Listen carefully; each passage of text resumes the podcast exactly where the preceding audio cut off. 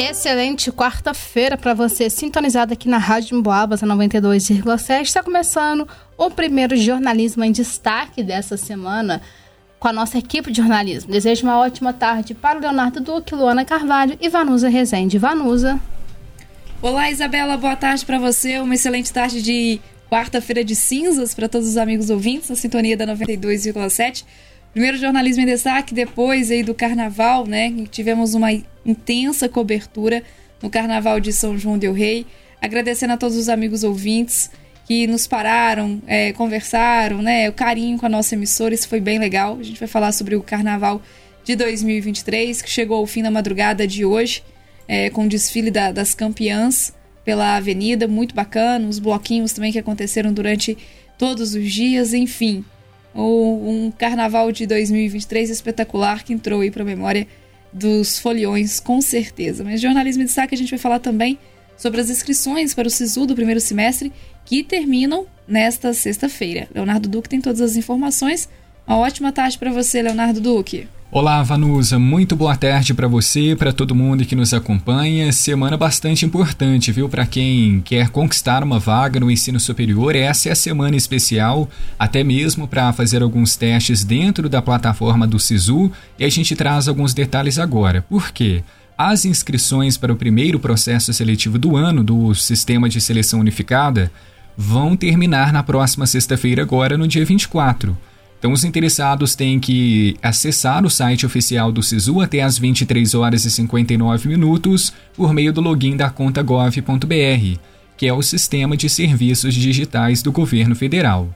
Nesta edição do programa, são ofertadas 226.399 vagas em 128 instituições públicas, sendo 63 universidades federais. Para participar, o candidato deve ter feito a edição do ano passado do Enem e ter obtido nota acima de zero na prova de redação. O estudante poderá se inscrever no processo seletivo do SISU em até duas opções de vaga, com a possibilidade de alterar as opções durante todo esse período de inscrições, sendo validado aquele último registro no sistema. Não é permitida a inscrição em mais de uma modalidade de concorrência para o mesmo curso e turno, na mesma instituição de ensino e local de oferta. O resultado da seleção com a divulgação de notas de corte vai ser feito no dia 28 de fevereiro, e o candidato vai ter que realizar a matrícula ou registro acadêmico na instituição para a qual foi selecionado no período de 2 a 8 de março. Os dias, horários e locais de atendimento ainda vão ser definidos por cada instituição de ensino em seu próprio edital. E lembrando também que temos a lista de espera, né? O processo ele é feito por uma única chamada, mas é possível também disputar uma vaga por meio da lista de espera. Neste caso, o prazo para manifestação de interesse vai de 28 de fevereiro a 8 de março. Então são as últimas informações sobre o SISU que se estende até sexta-feira agora. Tá certo, Leonardo, você tentar o prazo, até porque a gente tem instituições aqui na cidade, né, tanto a UFCJ quanto o Instituto Federal, campus aqui de São João del Rei, com ofertas e oportunidades para o SISU, as inscrições terminando na próxima sexta-feira. A greve do metrô está mantida pelo menos até sábado. É caos no transporte público em BH a paralisação que já completa uma semana. A Luana Carvalho tem todos os detalhes. Oi, Luana, boa tarde para você. Boa tarde a você, Vanus e aos ouvintes. Essa decisão foi tomada em assembleia realizada pela categoria, que espera entrar em negociação com a Companhia Brasileira de Trens Urbanos, a CBTU, sobre a situação dos 1.600 concursados da companhia. Com a decisão, a paralisação total das estações de metrô de Belo Horizonte completa uma semana. Uma nova assembleia para discutir a continuidade ou não da greve foi convocada para este sábado, dia 25, às 10 horas, na Praça da Estação. A greve impactou o deslocamento dos foliões durante o carnaval, que sem o metrô, nos três dias de folia, quem queria ter acesso aos blocos precisou ser criativo. Quem participa ou promove a festa garante que a logística ficou muito mais difícil e cara, enquanto outros descartaram até mesmo a ida ao hipercentro. Para efeito de comparação, no carnaval de 2020, o metrô transportou quase 800 mil usuários entre sexta e terça-feira de carnaval. Tá certo, Luana, obrigada aí pelas suas informações. Transporte público, né, gente? Sendo pauta no estado por esse caos que está em Belo Horizonte. Duas horas e oito minutos. Vamos falar de carnaval, então. Vamos falar de carnaval, inclusive a voz, gente, ficou na avenida ontem é, durante a transmissão da, do desfile das escolas campeãs sensacional, né? As escolas voltaram com tudo para a avenida, é, fizeram um, um, desfile mais uma vez maravilhoso e a gente cobriu tudo. Tá lá no nosso facebook.com/barra no nosso canal do YouTube Rádio Emboabas Oficial. Agradecer a todo mundo que nos acompanharam por lá. A avenida estava cheia e a nossa audiência também. O pessoal ficou com a gente até o último momento. E isso já era mais de três horas da madrugada, né, Luana? E a Luana teve nos bastidores também, fazendo a reportagem, um pessoal animado. É claro que algumas escolas de samba questionando o resultado, mas a grande maioria na terça-feira mesmo para ir é, comemorar, assistir novamente o espetáculo. A Luana que teve todos os dias presente na, nos desfiles e também é, conversou aqui com a gente durante a semana passada sobre os enredos, sobre o que as escolas estavam preparando e prepararam e entregaram, né, Luana? Realmente desfiles excelentes na avenida aqui em São João Del Rei.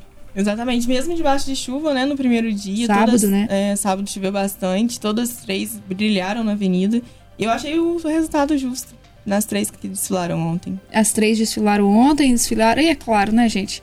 Três ganham, né, as três campeãs aí, uma, né, a Eve me ver conquistando o tricampeonato, uma vai ser sempre a vencedora. E não faria sentido se colocasse uma escola só para ali sem concorrência, né? Então essa concorrência sadia, ela é muito importante.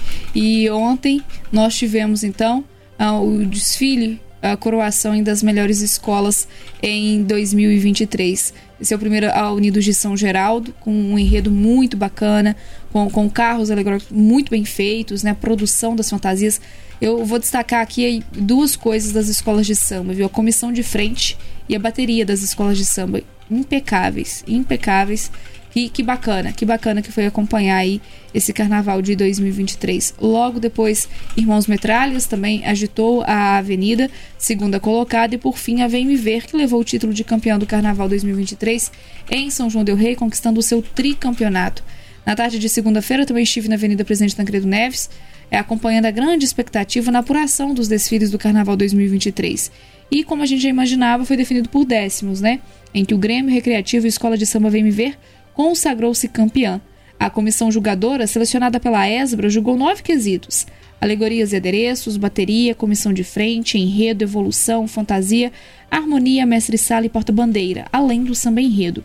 A Vem Me Ver perdeu apenas três décimos em todas as nove categorias.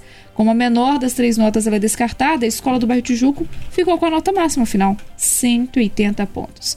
Com o enredo Brasil, o celeiro do mundo, a escola fez bonito no sábado, mesmo debaixo dessa chuva que a Luana citou no momento do desfile. Em segundo lugar, ficou Irmãos Metralhas, com 179,5, e em terceiro, Unidos de São Geraldo, com 178,6.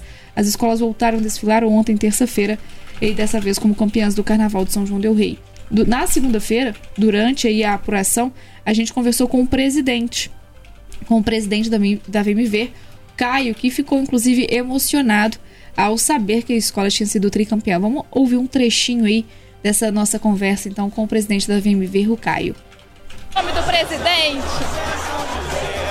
Primeiro, Caio, os parabéns para você, a emoção e felicidade. Já comemorou ali com o pessoal que veio para a avenida. Antes mesmo de começar, já cantava que era tricampeão e aconteceu. E de um jeito espetacular, perdendo pouquíssimos décimos. A Vem Me Ver só não é consecutivo por causa da Covid, mas tricampeão. Caio, o que, que você atribui esse sucesso da Vem Me Ver? Eu atribuo a força da comunidade do Tijuco, ao trabalho do povo do Tijuco nós plantamos, semeamos e nós colhemos hoje o tricampeonato. É fruto de muito trabalho, de muita organização, de uma comunidade que ama a escola, uma comunidade que ama o bairro e eu amo também o meu bairro. Eu estou muito emocionado porque o povo do Tijuco, ele merece muito. A VMB já foi muito perseguida, o povo do Tijuco já sofreu muito sofre preconceito, sofre tudo, mas é um povo simples, trabalhador e honesto. E hoje o título é deles, é do povo do Tijuco. Aí o Caio emocionadíssimo falando aqui com a gente. Parabéns, cara. Caio leva então o título e a Vem Me Ver volta. Vem Me Ver volta amanhã pra Avenida. Se Deus quiser, amanhã a gente volta a última colocada da festa para celebrar esse tricampeonato. Graças a Deus. E fala um pouquinho sobre como foi feita a escolha do enredo para 2023, como foi pensado isso tudo? Uma dificuldade muito grande depois de dois anos de pandemia e uma vontade de voltar para a Avenida, né, Caio? E quando volta, voltou dessa forma espetacular. É, o carnaval, ele, ele é ele é um alimento da alma, né? Ele mexe com as pessoas, com as emoções, com os sentimentos. E esse enredo foi escolhido para valorizar muitas pessoas que ficam no anonimato, que são os trabalhadores do campo, os homens, as mulheres, que, o Brasil, né? que plantam, colhem e alimentam o nosso país. E que tem sustentado o nosso país há quanto tempo? Há quanto tempo? E foi Alimenta prova disso na o pandemia. mundo, né? Alimenta o mundo, né? Só o país, O né? mundo. E o Brasil, ele é essa potência produtora, então foi um tributo à nossa diversidade, biodiversidade e a todas essas pessoas que fazem parte eh, da história do homem e das mulheres do campo. Caio, agora é uma pergunta. É isso.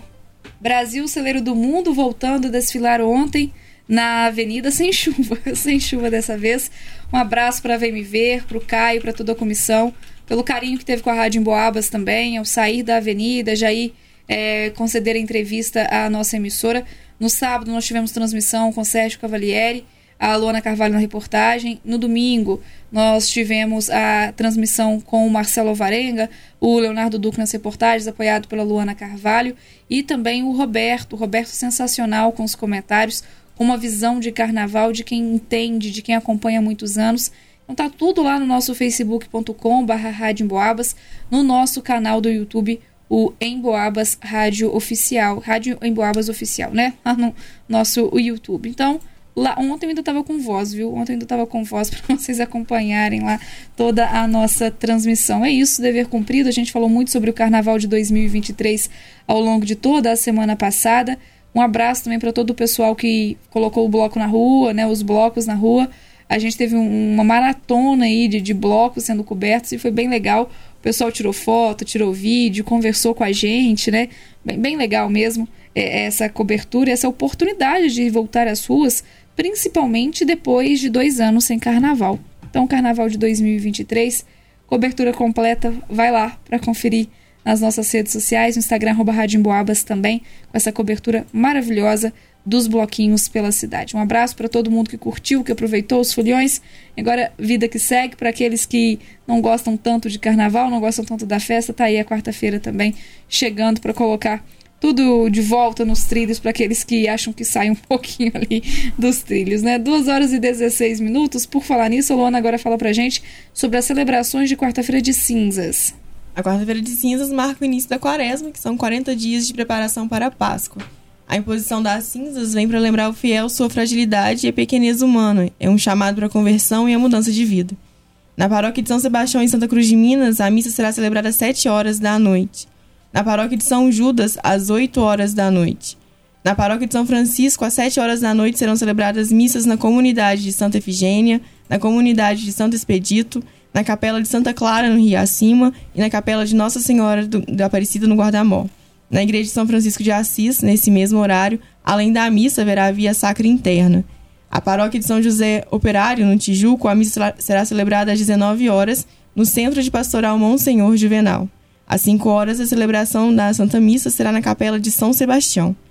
No Santuário de Bom Jesus Matozinhos, a celebração da missa em posição das cinzas será às 19 horas. Já na Catedral Basílica de Nossa Senhora do Pilar, a celebração será às 17 horas e 30 minutos e uma outra às 19 horas. Na Capela do Hospital de Nossa Senhora das Mercês, a missa será às 14 horas. Tá certo, obrigada, viu, pelas suas informações com a programação aí das celebrações da quarta-feira de cinzas, hoje, dia 22 de fevereiro. Já que a gente está falando sobre quaresma, a gente fala também sobre a campanha da fraternidade de 2023 e convida os fiéis a praticarem a caridade. O Leonardo Duque fala um pouquinho mais pra gente, tem explicação, inclusive, do Monsenhor Geraldo Magelo. Exatamente, Vanusa. Como a Luana trouxe agora essa informação sobre as celebrações, né, sobre esta quarta-feira de cinzas, hoje também é a abertura oficial da quaresma. E hoje tem uma outra data junto, que a gente fala sobre a abertura da campanha da Fraternidade 2023, que é uma ação promovida pela CNBB, que é a Conferência Nacional dos Bispos aqui do Brasil. O tema deste ano é Fraternidade e Fome, com lema Dai-lhe vós mesmos de comer. E nós tivemos uma entrevista na sexta-feira passada, durante o nosso programa em Foco, com o Monsenhor Geraldo Magela, ele que também é vigário-geral da nossa diocese e pároco da paróquia do Pilar. Ele explicou que esse tema foi extraído do Evangelho de Mateus e disse ainda que o assunto questiona profundamente homens e mulheres de fé, enquanto seguidores de Cristo que pregou a justiça e a vida. Isso porque o Brasil ainda tem 36 milhões de pessoas que passam fome todos os dias. E diante dessa realidade, o Monsenhor lembrou que todos são chamados a praticar a caridade. Reforçou a importância também da promoção social e da justiça, que são os três pilares que vão acompanhar as reflexões da campanha da fraternidade que foi aberta neste ano. Então a gente preparou uma reportagem especial falando sobre essa temática Fraternidade e Fome com o lema Dai-lhes vós mesmos de comer, com suas explicações sobre o Evangelho, também qual é a missão do cristão diante desse momento de profunda fé, quaresma, reflexões, tudo misturado nesse período que é tão importante para os fiéis católicos. E lembrando que a entrevista completa está disponível nas nossas redes sociais, lá pelo facebook.com barra rádio Emboabas. É o vídeo completo do Enfoco, Vanusa. Tá certo. Obrigada, viu, Leonardo, pelas informações. Agora 2 horas e 20 minutos, amanhã a gente está de volta por aqui. Inclusive, espero que a minha voz também seja de volta nas ondas da 92,7. Boa tarde para todos, um abraço, Isabela, é com você. Obrigada, Vanus. Um abraço para você, para o Leonardo, para Luana e, claro, para os amigos ouvintes aqui na sintonia da 92,7. A gente conta com a sua companhia ao longo de toda essa quarta-feira. Ótima tarde.